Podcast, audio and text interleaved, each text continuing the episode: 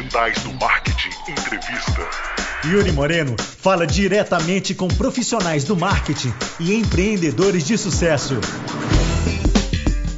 Fala aí, marqueteiras e marqueteiras do Brasil. Tá começando mais um Digitais do Marketing Entrevista. E dessa vez eu tenho um cara aqui muito social que brinca disso o dia inteiro, adora social media, usa desculpa de que é o trabalho dele para ficar no Facebook o dia inteiro e tal. Mas uh, isso é piada velha. Ele provavelmente deve bastante, ter um bastante para contar pra gente. Eu estou com o Felipe Leão. Fala aí, Felipe. Bem-vindo, tudo bom? Fala aí, boa noite. Obrigado pelo convite. Boa noite, pessoal do Digitais do Marketing. É um prazer, né? É um prazer, é um prazer sempre estar na tua, na tua companhia. Bom, muito obrigado, muito obrigado. Para quem não sabe, o Felipe já são, já fomos. Já, já fui funcionário do Yuri, já fui funcionário do Yuri, já sofri na mão dele. Também, também, já. Aprendi bastante, aprendi bastante. Infelizmente já tive que gerenciar esse cara, que, é, ou felizmente, tanto faz. nas horas boas, felizmente, nas horas ruins, infelizmente. Infelizmente. Mas é isso aí, a gente já se conhecia de tempos de agência tudo mais. E hoje eu tô trazendo o Felipe aqui para falar um pouco sobre Facebook Ads, que está valendo muito a pena ainda, porque é uma mídia, querendo ou não, nova, vamos dizer assim, apesar de que já está aí há um bom tempo mesmo. É uma coisa ainda relativamente nova, que está pouco explorada, dá para fazer muita coisa interessante. E tem coisa até amanhã para a gente falar, se a gente for botar em todos os assuntos de segmentação, de budget e tudo mais. Mas a gente vai tentar dar uma guiada para vocês de por onde começar, como começar, o básico de se você vai testar a primeira vez ou se você quer colocar os seus primeiros 100, 200 reais lá para ver como é que é que funciona. Como o formato já manda, eu vou começar primeiro falando com o Felipe aqui, sua história, mas para quem não te conhece, conte-nos o que, que você estudou, como que você caiu nessa, você já tinha blog, não tinha, começou Sim. como todo mundo, como foi a historinha? Conte-nos. Vamos lá. Começando, sou do interior, né, Yuri? Então passei bastante tempo no computador quando cidade de 40 mil habitantes. Gostava bastante de ficar no computador, aprendi HTML. Só que até então, morando no interior, era, era muito longe ainda trabalhar com internet, principalmente em 2005, no interior. E eu sou, sou bastante novo, eu tenho 23 anos, então fui, fui passando, fiz faculdade de administração, tranquei e aí acabei caindo através de amigos, Thiago Magnus também, nosso um amigo em comum, que me introduziu bastante no mundo de social media diretamente. Na mesma época, eu estava estudando bastante sobre SEO e AdWords, justamente em virtude de blogs e pessoais da época, que começou a vir Legal. aquela, como posso dizer, começa a vir aquela vontade de, beleza, eu fiz algo na internet, eu quero que as pessoas vejam, como elas chegam no meu blog, como elas né? chegam no que eu tô fazendo. Mas o social desenvolveu mais rápido justamente pelo momento. E era, vamos lá, 2008, eu acredito, 2009, lembro muito bem, onde o Twitter estava crescendo, tinha bastante uh, uh, produtores de conteúdo fazendo piadas 24 horas para tentar receber milhões de retweets na época ainda, que era bem caralho posicionar a hashtag. É, qualquer tipo de robô também de autofollow funcionava. Exato, exato. A época em que marcas faziam bastante robô de autofollow, com, compra de followers, compra posteriormente compra de fãs.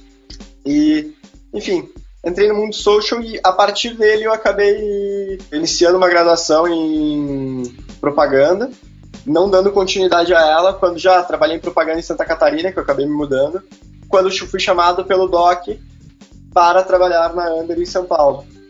Lógico, pulei anos aí, isso já é 2012, e nesse gap de tempo foi onde eu consegui aprender um pouco mais sobre SEO, um pouco mais sobre AdWords, um pouco mais sobre CRM, e-mail marketing, landing page, aonde, quando entrei na Underdogs, como tu bem sabe, uma agência focada em e-commerce, focada em conversão, uma agência que recebia em virtude dos seus resultados, me trouxe uma base muito maior em performance, em ROI, em o que, que eu estou buscando exatamente. E dentro da Under, então, para alguns clientes, comecei a ficar ainda mais focado em Facebook Ads.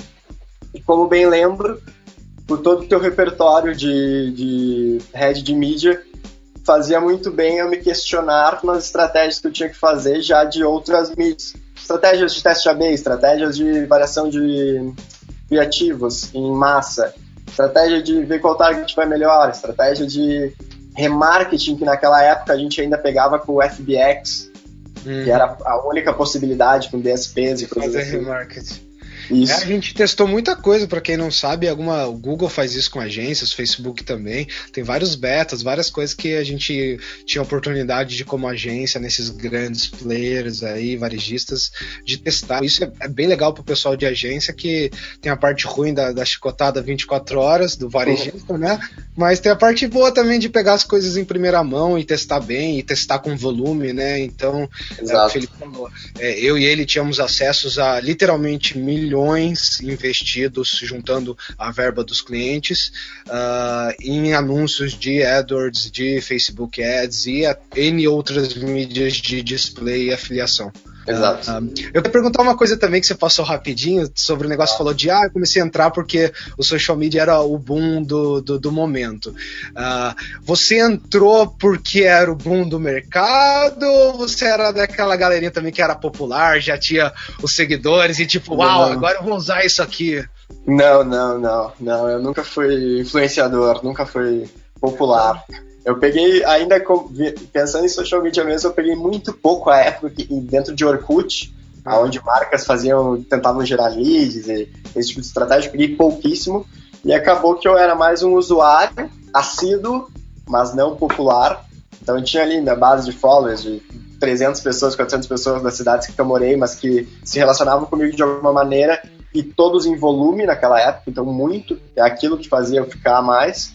Uhum. E aí em virtude, logo, lógico, estudo e referências e cursos de internet, vendo o que estava acontecendo, foi onde eu comecei a me aprofundar mais, justamente para pensar que queria trabalhar com internet, na época ainda pensando um pouco com marcas no geral. Posteriormente, acabei trabalhando bastante com, com e-commerce dentro da Under é legal porque tem uma barreira gigantesca aí, que é, tinha aquela galera que é. Todo mundo virou analista de social, né? Porque era aquela. Sim. Onde, acho que é onde surgiu a piada que eu fiz no começo, que é passa ter a desculpa de passar o dia inteiro no Facebook falando que você é um analista de social e etc. Então, antes de social media vamos dizer assim, existir e chegar no, no Brasil ou no ouvido de alguém. Eu lembro de minha mãe, minha avó falando, tipo, é, esse negócio de, de computador, de que você vai trabalhar com, com Google e tal, é enrolação para passar o dia jogando e tudo mais. Acho que em todo é, hoje... que é uma coisa emergente, deve ter uma coisa mais assim, né? Para contar pra minha mãe ainda o que, que eu faço é muito difícil, né? É mais ah, trabalho com marcas na internet. Ah, exato. A minha mãe até hoje ela sabe que eu faço marketing pra, na, no computador, não é nem na internet, é no computador. É. Computador. Acaba e... aqui na minha mesa. Deixa eu já ir um pouquinho para frente, acelerar. Você falou que entrou na Under, começou a ter a experiência e-commerce, que era a maioria dos nossos clientes e tal. Aí você também começou a entrar para um lado de performance. Na última agência que você passou, eu acho que você começou a mexer muito também com essa parte de, de DSPs e performance e tudo mais. Conta um pouco Exato. pra galera, assim, só de que é, sabe, ou social media pequeno ou que tá de fora, a diferença realmente de mexer com DSPs e com números grandes? O que, que é fazer, vamos dizer assim, social media nesse aspecto? Uh, até com explicando um pouco também o que o Will falou, acabou que eu entrei no. comecei a trabalhar na Pong Dynasty, que faz parte do grupo Flag, que são agências de propaganda. Acabo atendendo bastantes clientes de branding, maioria, vamos falar assim. E pensando os, os grandes anunciantes que investem milhões e precisam ter o melhor retorno sobre o seu investimento e hoje, dentro da internet, então você é uma identidade e em virtude do padrão de dados e do comportamento que tu faz online, a gente consegue separar padrões, então sites que tu visita, uh, trazendo um pouco de Facebook e Google. Essas plataformas então também trazem um pouco mais da tua identidade, conseguem entender o teu e-mail, conseguem entender as tuas informações pessoais que tu colocou aí. Então isso traz mais assertividade. Uhum. E Antes você acabava comprando um lote de impressões, ou seja, mil impressões, por um preço fixo, vamos supor quatro reais. Certo. Independente de se, onde essas impressões entregassem, para quem entregassem, em qual contexto. Você não tinha controle sobre elas. Cara, você comprava lá, vamos supor, em um portal grande, um milhão de impressões, ele ia lá entregava, depois o que você acabava verificando era quantos cliques ela teve, quantas impressões, se teve acima ou abaixo do que já estava previsto, e depois você vai visitar, vai entender como foi a visita dentro do seu site. Com a mídia programática, o que você faz? Você não acaba comprando mais o lote de impressões, você acaba comprando a pessoa. Porque na hora que a pessoa entra naquele site, acaba acontecendo um leilão. Logo a gente entra nisso também falando de Facebook. Por que um leilão? Porque hoje a maioria do, dos as tecnologias está encurtando esse processo de que antes era mais manual de conversar com o veículo, porque na hora a gente acaba fazendo um leilão de quem está mais disposto a pagar pela empresa para aquela pessoa que está entrando no site naquele momento. Claro que falando de tecnologia, isso acontece em milissegundos, mas eles conseguem entender isso para, por exemplo, uh, o Yuri, que tem interesse em tecnologia, entrou no Globo.com, vamos supor, e tem dois anunciantes. Um é a Intel querendo te levar para algum, algum site dela, e o outro é, sei lá, da Fit querendo te vender coisa de esporte. Naquele momento, provavelmente, vamos supor, a Intel vai estar muito mais interessada em imprimir para ti do que a da Fit. E a partir disso, e a Intel entendendo o teu comportamento, entendendo que tu é uma pessoa interessada em tecnologia, entendendo que tu está muito propícia a ter interesse na mídia que tu vai ter exposta, ganha esse leilão, mesmo que pagando um pouquinho a mais às vezes, porém é uma impressão muito qualificada. E é isso que a mídia programática, DSP, as tecnologias de anúncio estão trazendo, uma entrega melhor, direcionada e em virtude de, dos nossos dados sociais, em virtude do nosso comportamento, acaba que anúncios, na maioria das plataformas, tem segmentações muito precisas, desde pensar em grandes clusters, como a gente citou, ou pensando em pequenos comerciantes, interesses muito específicos para nichos ou uh, assuntos que estão crescendo, mas ainda não estouraram, vamos supor. Ok. Deixa eu esclarecer um negócio. Eu ouvi muito falar agora do Atlas, que é a nova aquisição do Face. Eu acho que eles compraram da Microsoft. Eu acho que a gente pode falar disso um pouco depois, mas o que eu queria uhum. só desmistificar, que eu vi você falando de DSP e do display com target na persona já. Uh, uhum. Hoje a gente ainda não tem a função de fazer a impressão na rede de display fora do Face, já em cima da persona do Face, né? Isso aí é coisa que eles estão ainda desenvolvendo, ou já está lançado. Aí, tô... Até onde eu tinha lido, que logo que foi lançado, o Atlas já tinha sido lançado em muitos países, menos no Brasil. Espero que venha em 2015, mas Tá, mas o que a gente está falando para você que está ouvindo entender também ficar simples, o que você já faz no Google, por exemplo, AdWords, o display, que você já escolhe, ah, quero aparecer para blogs de tecnologia tal, você vai poder fazer isso também, e além de escolher local, posição, esse tipo de coisa que você já tem no AdWords, você vai poder usar toda a fonte de dados do Facebook. Ou seja, o cara vai usar aquele Session ID que eles têm lá dentro da plataforma para seguir o Felipe como se fosse um remarket e tal, e falar, opa, quando o Felipe é na Globo, vai aparecer o banner do, do Yuri, porque o Felipe é o cara que o Yuri quer atingir. Certo? Me corrija se eu fiz alguma besteira. Não, perfeito. E além disso, outros tipos também, como exemplo de dados que o Facebook possui e vai disponibilizar, porque tu vai poder, por exemplo, fazer a tua mídia para adquirir novos usuários, vamos supor, apenas para pessoas casadas, apenas para pessoas que se mudaram recentemente. Então, apenas para pessoas um exemplo, sei lá, que têm o segundo grau completo. Exato, pessoas que têm doutorado, pessoas que têm. Então, tudo que a gente coloca lá, né? E desde. Legal. Lógico, todos os dados que a gente coloca na plataforma. Não vou muito atrás também, acredito que esteja sendo, né? Uma, uma empresa desse tamanho, então, assim como o Google, deve estar querendo entender toda essa base de dados que possui justamente para monetizar em cima dela, ou seja, tirar o melhor proveito.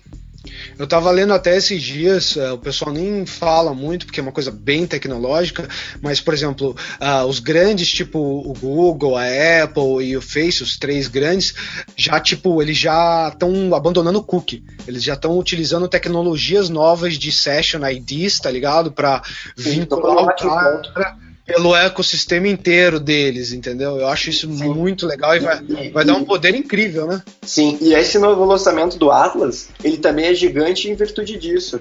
Porque hoje no mobile tu não tem cookie e o Face consegue te entregar a identidade também no mobile, que ele tem esse cara. Então vamos pensar, vou ter uma assertividade no mobile que até então ela estava, como posso dizer, nebulosa. Tava, lógico, mobile no Brasil está crescendo, etc, etc. Mas pensando na base de dados do Face para pessoas em mobile, entendendo o comportamento do brasileiro que cada vez tem o primeiro contato com a internet através do celular, Isso é bem. É, é... é bem forte. Para quem, é não, incrível, pra é quem não sacou, o negócio do cookie é que fica na máquina. E hoje, como a gente já é multi-device, já tá no celular, no tablet, etc., por aí, o que eles estão fazendo é seguindo o seu.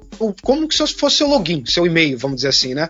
Então, assim, independente se você logou nos produtos Google, Facebook, no celular, no tablet, no computador ou em qualquer dispositivo que eles nunca viram, eles sabem que é você, eles conseguem seguir o caminho inteiro.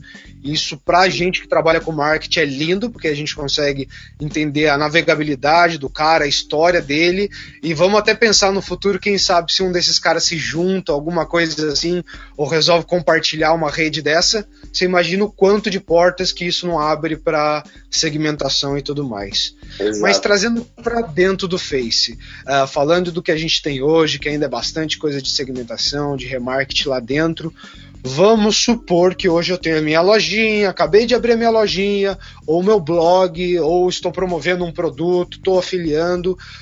Qual é a estratégia legal e básica de todas para o cara conseguir descobrir quanto ele deve investir? Porque essa é uma das perguntas que acho que vem antes de, da estratégia de prática, a estratégia de, de planejamento de e aí, 100 reais funciona aqui ou eu tô falando de 500 ou eu tô falando de mil?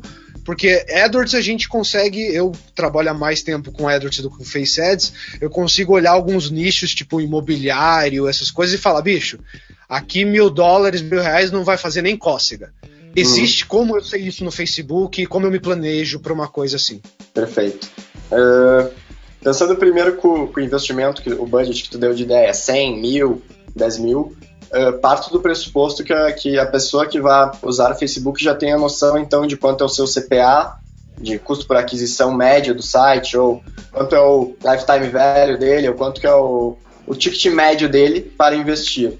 Então, vamos partir desse pressuposto. Sobre a grana em si, como, como, como, tu, como tu maneja, o que, que tu faz nela exatamente é, você vai lá, seta ou configura um target, uma segmentação, dividido em diversos filtros, faixa etária, gênero, etc, etc, etc.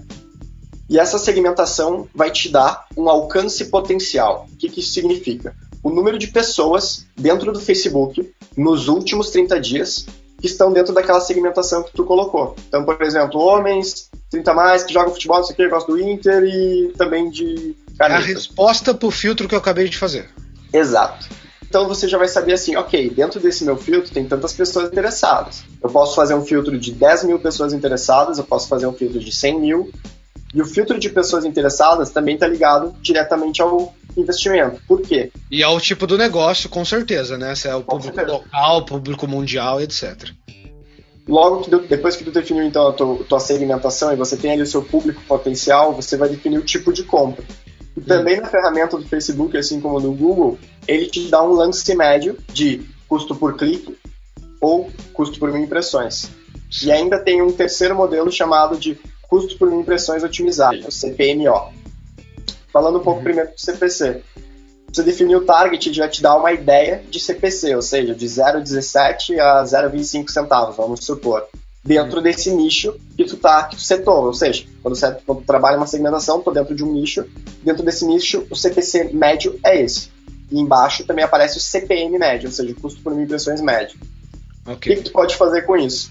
Tendo o CPC médio, posso trabalhar uma projeção, eu vou investir 10 reais, vai gerar tantos cliques. Desculpa, eu não sei fazer cálculos de cabeça. Mesmo trabalhando com mídia. Pula a matemática, vai. Dentro disso, então, você já tem uma primeira ideia. Ok, se eu vou ter tantos cliques, eu vou trazer tanto, tanto tráfego para o meu site, pensando já em tráfego para o site, e posteriormente vou mensurar ele para ver como foi dentro desse nicho e fazer eventuais otimizações. Isso estou falando de custo por clique. Se eu optei por custo por clique, eu consigo ter uma ideia de cliques gerados e uma ideia de pessoas que vão ir para o meu site. E se você opta por custo por mil impressões, CPM, o que, que você está comprando é impressões. Então você vai poder saber, por exemplo, ok, estou comprando 100 mil impressões. Se meu target potencial é 10 mil pessoas, eu vou ter uma frequência média de 10. O que, que você está fazendo? Você está mostrando a mensagem para o cara várias vezes, ok. Mas o que, que vai definir de fato se o teu anúncio vai ser bom ou vai ser ruim? Ou seja, quantos cliques você vai ter no final? Vai ser o criativo. Para aí tu vai entender o teu CTR. Uhum. E por último, o CPM otimizado, para explicar minimamente. Quando você cria o seu anúncio, se você quer cliques no website, uh, engajamento com o seu post, visualizações no seu vídeo, e o, e o, e o último tipo de compra, o CPMO, custo por mil impressões otimizado, o Facebook diz que ele vai otimizar justo para esse teu objetivo inicial. Quando ele diz isso, o que, que ele está fazendo basicamente é, ele diz, eu vou pegar isso aqui, vou definir quanto vai ser o custo por mil impressões. O Facebook vai definir. Pode uhum. ser de um real a 10 reais, vamos supor. E ele vai entregar isso para as pessoas mais aptas a essa ação que tu quer. Então, se tu quer cliques para o website, ele vai entregar para as pessoas mais aptas a clicar no teu website. Qual é a parte boa? Ele de fato faz isso. Ele de fato entrega para as pessoas que mais clicam e tem bons resultados, com testes, etc., mas tem bons resultados, principalmente para engajamento de post. Qual é a parte ruim? O Facebook define quanto vai ser o custo por impressões. Então tu sempre vai ter que ficar ali cuidando diariamente para ter certeza se quantos cliques vou ter, baseado no, no, no CTR que eu estou tendo com a peça, quantos cliques estou gerando, se está tendo de fato conversão e assim vai. O CPMO eu gosto bastante para visualizações de vídeo, uh, engajamento com o post, e quando eu já consegui fazer um teste com ele que ele estabilizou. Então, por exemplo, eu consigo fazer para ele otimizar para conversões dentro do meu site, para pessoas que compraram alguma coisa, se fizeram registro o Facebook consegue entender de fato o comportamento dessas pessoas. E quando ele entende, fica contínuo a tua campanha. O que eu ouvi algumas pessoas falando sobre a questão do, do CPM Optimizer, né? Esse que já o Facebook já otimiza para você. A respeito dele, eu vi o que eu ouvi de teoria é que sim, ele funciona muito bem se ele entender e alguns tipos de campanha, geralmente as que são para clique ou para impressão, dizem que funcionam muito bem. Para conversão eu, eu não posso falar sobre o que eu estudei, mas a minha pergunta é, o que eu ouço que é bem espalhado por aí, vamos dizer assim, como prática, é de começar uma campanha com CPMO, essa já automático, deixar uhum. o Facebook dar um tempinho para você, ver o que ele tá mais ou menos pagando nesse CPM que ele acredita que é o, o otimizado para você atingir aquele objetivo, e a partir daí vir transformar em manual, em CPC ou CPM, e você tentar abaixar um pouquinho, controlar e, e ver melhor resultado manual. Isso é verdade? Você já faz ou é besteira? Como eu posso dizer? Eu não acredito tanto nisso. Eu acho o CPM um resultado muito diferente mesmo. Quando eu digo resultado muito diferente é se eu pegar o mesmo target de pessoas, possível audiência, vamos supor 100 mil pessoas, fizer um CPMO e fazer um CPM, o CPM eu vou acabar impactando mais pessoas, mas na minha opinião e nas campanhas que eu tenho trabalhado hoje, parece que eles não interagem tanto quanto o CPM otimizado. O que o CPM otimizado tem de bom? Você também consegue dar lances, dar bits de acordo com o teu objetivo. Que eu acho que era um pouco do que tu citou ali de cliques e impressões. Por quê? Eu posso deixar o Facebook definir, ou eu também posso colocar ali o quanto eu estou disposto pelo clique dentro do CPM otimizado. Então, por exemplo, eu coloco ali que eu tô com o CPM otimizado, porém eu quero o um máximo, um bid ah, eu quero cliques até 15 centavos. E ele não é tão assertivo. Você usa isso para cima ou para baixo? Digo, para definir máximo e tentar uh, bidar mais ou para tentar trazer para baixo tentando segurar o bid automático?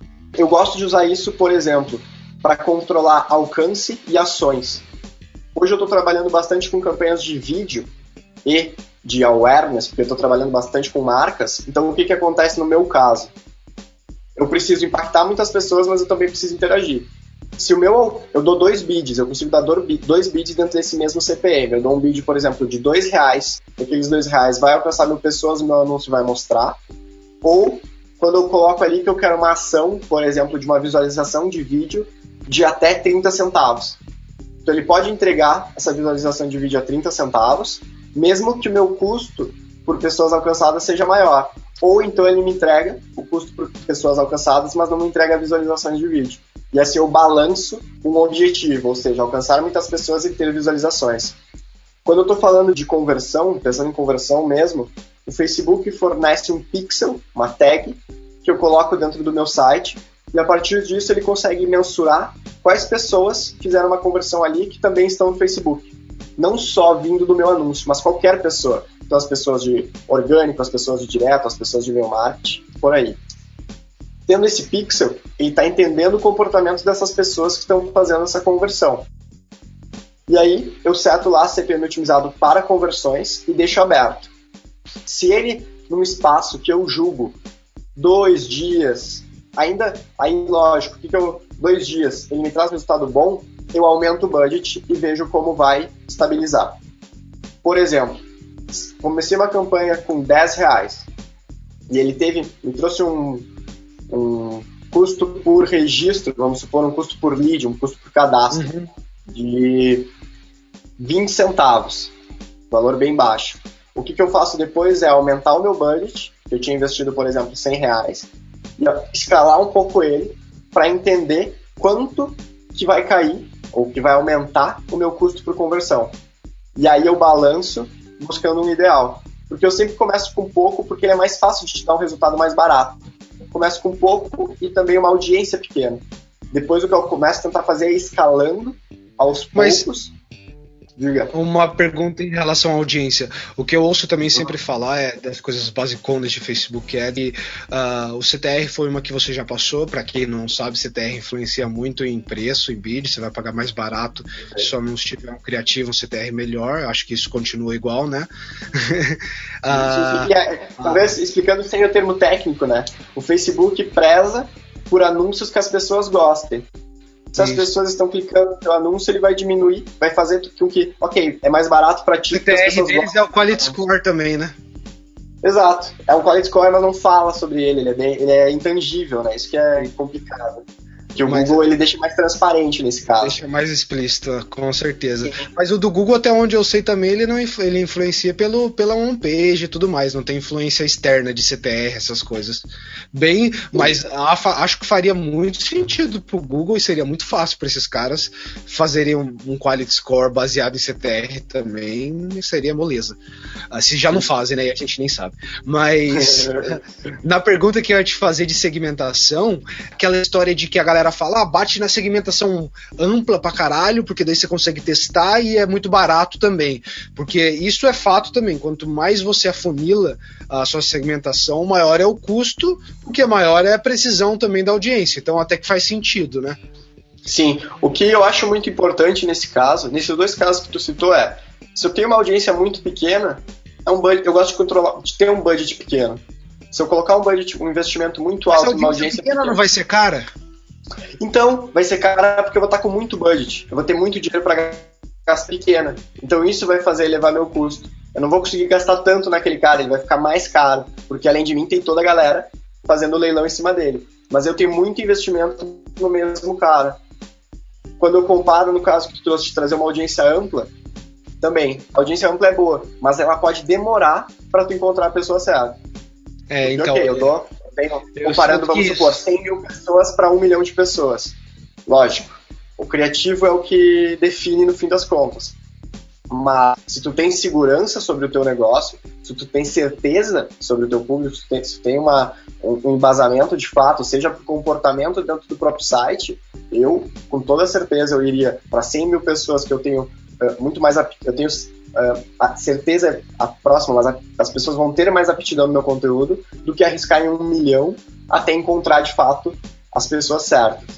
Óbvio, como tudo em digital, né, a gente parte do pressuposto que é teste. A gente precisa testar para avaliar os resultados. Mas cego, eu iria numa audiência concentrada, pequena, que eu tenho controle e eu tenho estudos sobre ela, do que numa grande, eu não tenho, que é um pouco mais intangível. Certo. Que eu digo que ainda fica bem nebuloso nessa questão depois do, do update, vamos dizer, do algoritmo de reach, que todo mundo fala e que realmente eu também senti na pele que, nossa, cara, você não atinge mais ninguém em postagem orgânica, parece, pela sua página. A pergunta que vem é: uh, vários anunciantes daqui, estilo até Coca-Cola, eu acho, ou Nike, é, foi a Nike que teve um caso aqui fora, eu acho que se quiser procurar também, vocês vão achar notícia, que eles basicamente, o PR person, né, o head of marketing dos caras estavam falando. Isso tipo, é um absurdo, porque a gente colocou uma grana para adquirir uma base, adquirir os likes, adquirir o engajamento na nossa propriedade dentro do Facebook E agora vem os donos da plataforma e falam: não, não você está atingindo muita gente aí já. Vou, agora você tem que continuar uh, uh, fazendo seus posts orgânicos serem patrocinados para você atingir todo mundo que você já pagou para atingir. Eu sou muito, acho que pela forma que eu expressei a notícia já deu para perceber que eu sou muito também do lado do cara da Nike. Mas a pergunta que ainda fica é: eu preciso e vale a pena fazer uh, o Facebook Ads para aquisição de, de, likes na página, de audiência? Uh, vamos lá. A questão de likes é boa hoje, por quê? O Facebook orienta que ele entende que a tua página está ativa, então novas pessoas estão entrando. E quando você faz anúncios para a própria base de fãs, ele normalmente é mais barato. Aliás, eu acho, acho que eu nunca vi um caso que ele não fosse mais barato que para um target fora da tua base de fãs. Então, nesse caso, é bom. Quando tu me diz se vale a pena ou se não vale a pena, é o negócio.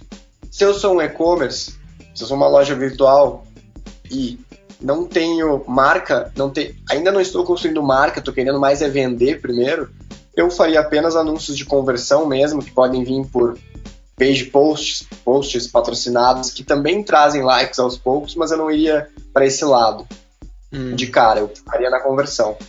Mas o quão importante é a base de fãs para uma equipe de trade, por exemplo, que vai colocar um produto num supermercado, vamos supor.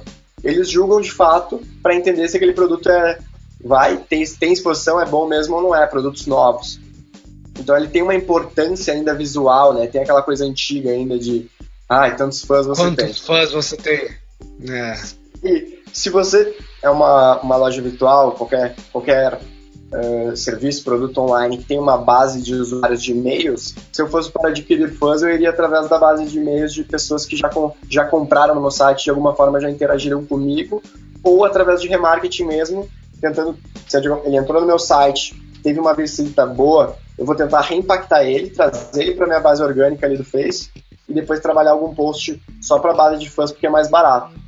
Mas e, e... eu vou construindo e no nicho de um cara menor assim, eu vou perguntar até no. É que eu acho que muito dos 80% da nossa audiência tem isso. Vamos dizer assim, quem tem hits uh, estilo informacionais, blogs, ou por exemplo, o Digitais do Market, ou, ou, a página do Yuri Moreno, ou do Felipe Leão, seria mais interessante pra gente construir uma base e, e tentar engajar essa base direto no like, ou fazer essa estratégia que você falou do post patrocinado, que vai entregar o meu post, a mensagem que eu tô querendo, e também vai trazer uma, uhum. uma audiência. Post patrocinado, com toda certeza. Porque, como tu disse, né, são pequenos. Sim, post patrocinado direto. Por quê? Com o post patrocinado eu já passo um conteúdo pro cara. Eu já consigo passar o mínimo de valor para ele ou ir no meu site ou ver esse meu conteúdo para daí ele pensar virar meu fã. O anúncio só para ele virar fã ele é muito reto, ele é muito, ele não, ele é propaganda. Post patrocinado eu tenho a oportunidade de oferecer valor de oferecer um conteúdo do meu blog que pode ser interessante para ele, de oferecer um produto de fato. E com toda certeza eu iria pelo post patrocinado. O negócio, a página ainda é nova, não, não vai ter uma adesão por parte das pessoas em algo que não agrega valor para ela no final do dia, que ela não conhece ainda. Com certeza. É, apesar de, claro, não dá para comparar um com o outro diretamente, porque um, um, foco é entregar a mensagem, o outro foco é realmente o like. Eu ainda tenho algumas páginas que eu ainda deixo, mas eu acho que são páginas que entram no quesito branding total mesmo. Eu simplesmente quero ter Sim. exposição de marca e ainda, querendo ou não, apesar de eu não ter meu reach e, vamos dizer assim, tá comprando aquela audiência teoricamente por nada, vamos dizer, eu tenho hum. ainda uma exposição quase que de graça da minha brand, porque eu tenho caras que eu tenho o, o custo por like ainda 3 centavos, 2 centavos, o que é, é idiota não pagar uma aquisição desse, desse valor. Sim, em, pensei num exemplo agora, né, que eu acho que faz muito sentido, quero até a tua opinião. Em nichos muito específicos, vamos supor, de assinaturas, aonde o usuário tem dois competidores muito fortes e o usuário vai, ele vai tentar olhar no Face também para ver qual que tem mais fãs, qual que está tendo mais interação numa conversão depois. Lógico, pensando num caso um pouco maior. Mas às vezes, óbvio, ele vai avaliar e também não pode descartar o teu próprio alcance orgânico, que é pequeno, tudo bem, mas tu tá ali trabalhando a tua mensagem numa base que se as pessoas interagirem, tem a possibilidade de mostrar para, as outras, para outras pessoas. Outra pergunta que eu tenho também em relação à segmentação, na ampla ou na pequena, quando eu devo me preocupar com a frequência? Se a frequência começa a ser muito alta, eu vou encher o saco do meu cara, ou se uhum. eu preciso ter uma frequência mínima para converter? Perfeito. O, o, começando já, um dos, um dos problemas do Face que ainda não foi solucionado através das ferramentas uh, abertas para todo o público é o controle da frequência. O controle da frequência, como é feito no display do AdWords, por exemplo, hum. hoje só é permitido através de ferramentas parceiras do Face, ferramentas de terceiros, como DSPs, por exemplo, ou ferramentas que são os PMDs, que são os Preferred Marketing Developers, alguma coisa assim. Se eu sou pequeno e eu não tenho acesso a essas ferramentas, eu não consigo setar minha frequência máxima para as pessoas. E aí tu vai que vai ter que ter um controle muito mais próximo ali para entender o quanto eu estou esgotando o meu target. É. Como um outro problema com frequência que eu encontro bastante é com targets maiores, vamos supor, se eu peguei um target de um milhão de pessoas, é, vai ser muito difícil para eu conseguir ver através da ferramenta do Face que aquela que o anúncio está impactando, vamos supor, muito poucas pessoas e as outras não estão impactando, porque ele me traz uma frequência média. Eu, talvez pensando um pouco, explicando isso um pouco melhor, eu tenho uma audiência tão grande que ele sempre vai estar acabando ah, e um budget que não cobre essa mesma pessoa. Isso. Já com audiências pequenas, é, é muito mais, mais fácil de entender se tu está cansando, justamente pelo feedback negativo que tu pode analisar através do Face se as pessoas estão tendo com a publicação. E ali tu vai conseguir entender se tu pensou numa audiência pequena, é que aí tu tem que estar muito aliado também ao Analytics para entender o quanto de impressões, o quanto a tua frequência ali para gerar o clique e gerar a conversão. Eu acho que é um trabalho um pouco mais uh, não só no Face. É, eu, eu, não, eu não, é, ele não é apenas no Face, né? Ele não acontece apenas no Face. Tem alguma baseline de porra, passou de 30, 50 é, e menos de 3, ah. realmente o cara provavelmente nem viu. Então, isso é bom dar um passo atrás também nesse sentido que é hoje o Face, eh, de modo geral, tem quatro uh, placements para o anúncio ser servido, para mostrar o anúncio para as pessoas. Tem certo. o newsfeed mobile, através do celular, teu newsfeed, ou seja, ali onde as pessoas postam. O newsfeed no desktop, onde as pessoas postam. Tem o lado direito do Face, que é um anúncio um pouco menor. E se vocês percebem, ele é, como eu posso dizer, acabam tendo muitas impressões de vários anunciantes diferentes. E por Descartável. último. Exato. E por último, a rede de mobile do Face também, que é a rede de display, uh, gosto de dizer a GDN mobile do Face, que é a rede de display mobile do Face. Não, não vamos falar nesse caso aqui. Então, pegando esses três, esses três placements, então o lado direito, o newsfeed mobile e o newsfeed desktop.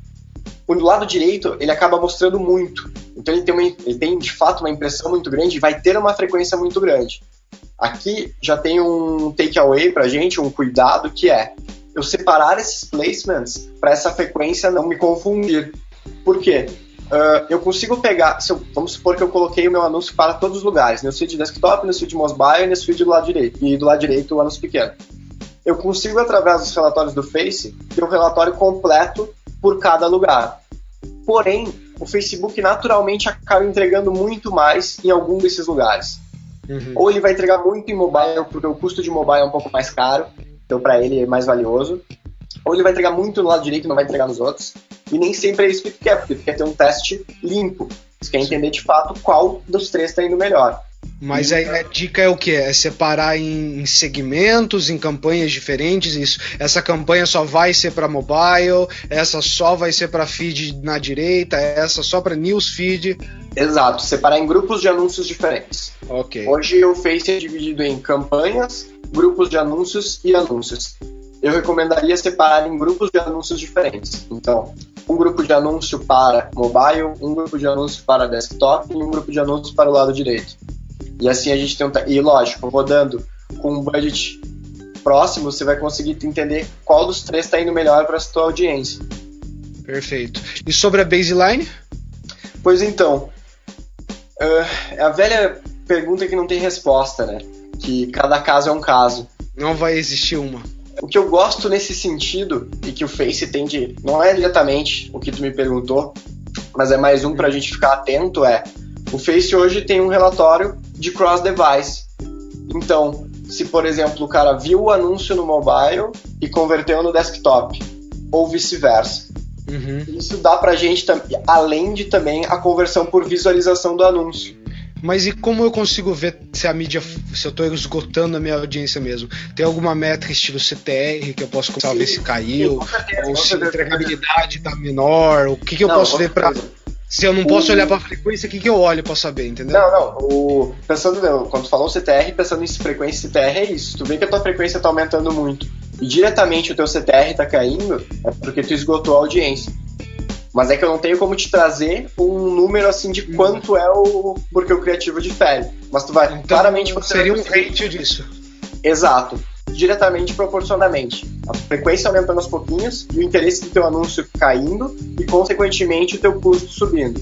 Porque menos pessoas vão ficar interessadas, teu anúncio não vai ser tão bom, o leilão já vai, não vai estar tão bom para ti, então uhum. você vai perceber que teu custo vai ficar maior.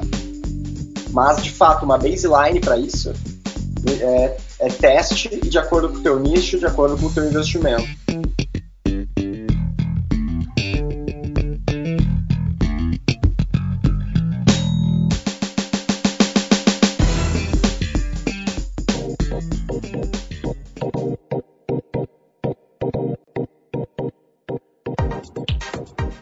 Uma pergunta um pouquinho mais avançada.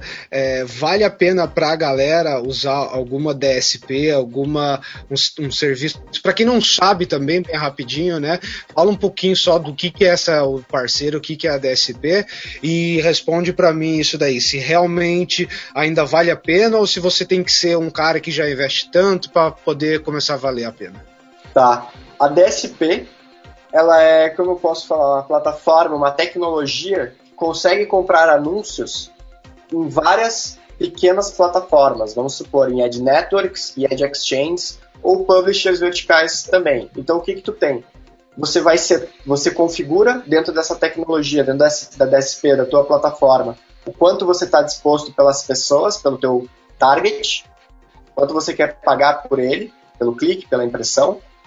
E o que, que ele vai fazer é entender dentro de todas essas plataformas, ou seja, Google, Face, um portal específico, pode ser o Terra, Globo, pode ser um grupo de sites como a Bubox, que é uma ad network, um exemplo, ou tantos sites para ele vai entender assim, ok, onde o usuário que eu quero estar com o menor custo, com o custo que está tendo melhor retorno. E aí ele direciona, faz testes, direciona um pouco para cada uma.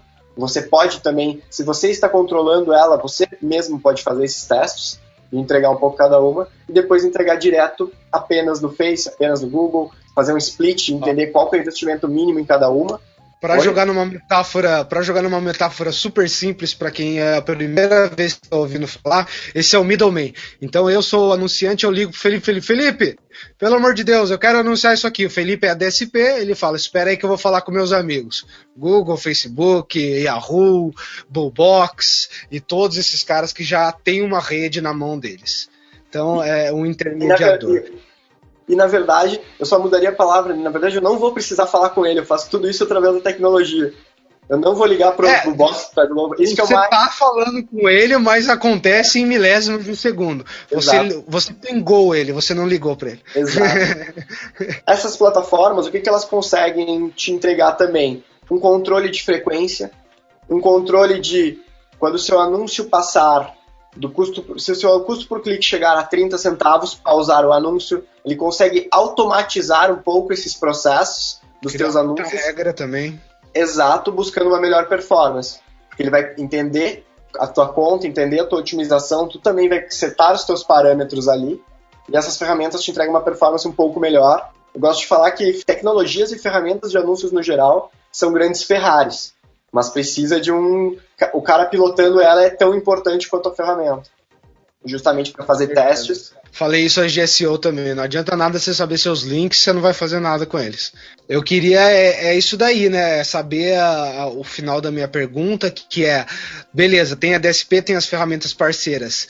O pequeno uhum. pode entrar, o Yuri pode entrar sem ter empresa, sem nada, e como é que é? Tem verba, não tem? E com que eu falo, digamos? Sim. Uh, Lógico, você tem muitas plataformas e ferramentas no mercado e cada uma tem uma política diferente. Mas sim, você pode. Você pode entrar com um investimento de 20 dólares, por exemplo, em algumas, que o que você vai acabar pagando para ele ou é um percentual do teu investimento, vamos supor, eu vou investir 20 dólares. Ah, mas 20% fica na plataforma. Então eu acabo veiculando só 16 dólares, vamos supor. Certo. Uh, Esses são os que e cadastrar, então. Esses menores que você está falando, né? Exato, exato. Eu posso citar nomes de, de ferramentas, ah, etc. Fala, é cara. Não, depois a gente é roll, eles e fala para vir patrocinar o programa, tá? Ah, então perfeito. Ed Roll, por exemplo, Trigit, eu não sei como é, são uh, MediaMath, né, uh, DataZoo mesmo. DataZoo é DSP, deve precisar de um investimento um pouco maior. Mas Ed Roll, uh, tem a tem a Melt e... também, DSP, para quem quiser, grande Exato. São Paulo, estiver ouvindo, um amigo nosso, Guilherme. É, pode falar com ele, cara, gente fina. Então tem bastante. A própria Ezelike, que também é brasileira, focada em Facebook. Então tem bastante, lógico. Elas, elas trabalham com investimentos diferentes. Algumas vão precisar que tu invista 5 mil, 10 mil reais. Outras que tu invista bem menos e que tu vai ter um controle bom, vai ter uma um trabalho de teste de criativo automático muito bom, que vai te economizar muito tempo ali dentro da ferramenta fazendo o dia a dia. Verdade, tem umas, inclusive, que que é? Eu vi esses dias uma relativamente nova, Shannon, Shannon, é bem estranho o nome mesmo, é aqui de fora, e ele ele basicamente é, ajuda muito mais nessa parte de split test, né, de teste AB entre os seus criativos, e ele já otimiza, cropa, faz várias coisas, bem interessante e de graça para quem quiser testar. Eu vou ver depois se eu pego com o Felipe. Felipe, se puder me passar depois no e-mail esses links aí para a gente linkar para o pessoal no post claro. do, do, podcast do, do videocast, essas plataformas também. É, se tem mais um assunto que você quer chamar, eu acho que a gente pode falar dele por último, que a gente está chegando perto da uma hora já. Perfeito. A gente acabou por tudo isso que a gente falou, ainda a gente esqueceu de uma coisa muito boa do Face e disponível para todo mundo. Diga. Que é o chamado Look Alike. Explique mais sobre. Vamos lá. O que, que o Face faz? Se você tem esse pixel de conversão no seu site, uh, mensurando as pessoas que converteram, ou você tem uma tag de remarketing no seu site, mensurando as pessoas que entraram no seu site, em N sessões, né, desde a home até a, o carrinho, até outros, o que, que você tem? Uhum. Você tem uma audiência dessas pessoas. Um grupo, 10 mil pessoas, 15 mil pessoas. E o Facebook disponibilizou já faz um tempo o Lookalike, que é ele pega essa audiência, esgaça ela, tentando encontrar as pessoas que têm o comportamento. A palavra que você queria é destrincha, não é? Destrincha. Pode ser. É que eu gosto de falar que ele aumenta. Ele pega, por exemplo, uma base de 10 mil pessoas e ele tenta encontrar as pessoas que mais se parecem, em virtude do comportamento, com aquelas pessoas. Muito e aí legal. ele te traz uma audiência de cerca de um milhão de pessoas, um pouco maior, um pouco menor, você também controla isso. E essa audiência normalmente, lógico, se o teu dado inicial, se o teu dado cru está bom, o teu lookalike é bom, porque o Facebook tem dados para analisar. Então o que, tu, o que tu precisa fazer é ter um controle bem das pessoas dentro do teu próprio site mesmo. Então ele te dá o, uma audiência que é parecida com a audiência que você já tem. Ele fala, ó, tá aqui as pessoas que são parecidas com os caras que já estão interessados em você. Exato. E qual que é a sacada nesse sentido? Você vai ter que extrair o máximo da tua própria audiência. Pode começar pequenininho com todas as pessoas que fizeram conversão no meu site. Depois você isso, vai mudando.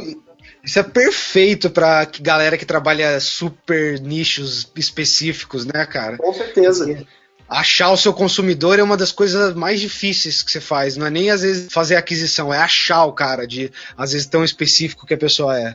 Isso Sim. é perfeito, né? E, e, além, e aí o que, que, que, melhora isso, né? O que, que tu tem essa audiência de um milhão.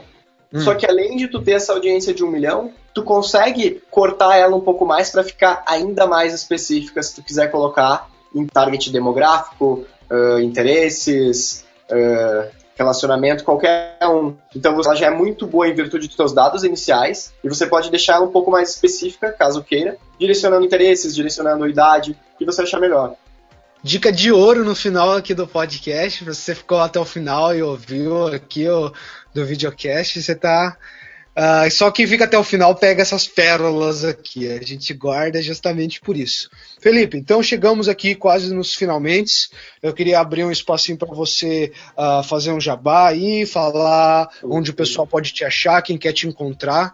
Uh, diga lá suas redes sociais, seu site, por onde você está. É felipeleon.com.br e lá tem alguns textos sobre Facebook, sobre mídia, sobre análise. E também vou o que eu deixo de falando de Facebook é ele está sempre atualizando, o que a gente precisa é se atualizar junto, estudar junto, buscar referências e fazer testes, e o melhor é trocar com outras pessoas, né?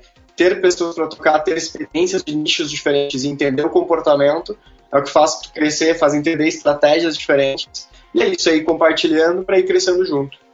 Com certeza. Muito obrigado pela sua participação. Fiquei muito contente de bater o papo. Eu acho que uma hora, mas para mim ainda tem muito conteúdo. Então, você que está ouvindo, assistindo, se você curtiu, se já saiu dúvidas daqui, por favor, deixe nos comentários. A gente vai ficar esperto, vai olhar. É... E a gente também está sempre de olho para ver o que a gente pode gravar no futuro. Então, se vocês querem que o Felipe volte, se vocês têm sugestão de pauta ou qualquer coisa do tipo, manda que a gente procura resolver tanto num podcast como num artigo. E eu acho que é isso que também o Digitais traz de bom que você falou, Felipe. A lição que você deixou de estude e compartilhe.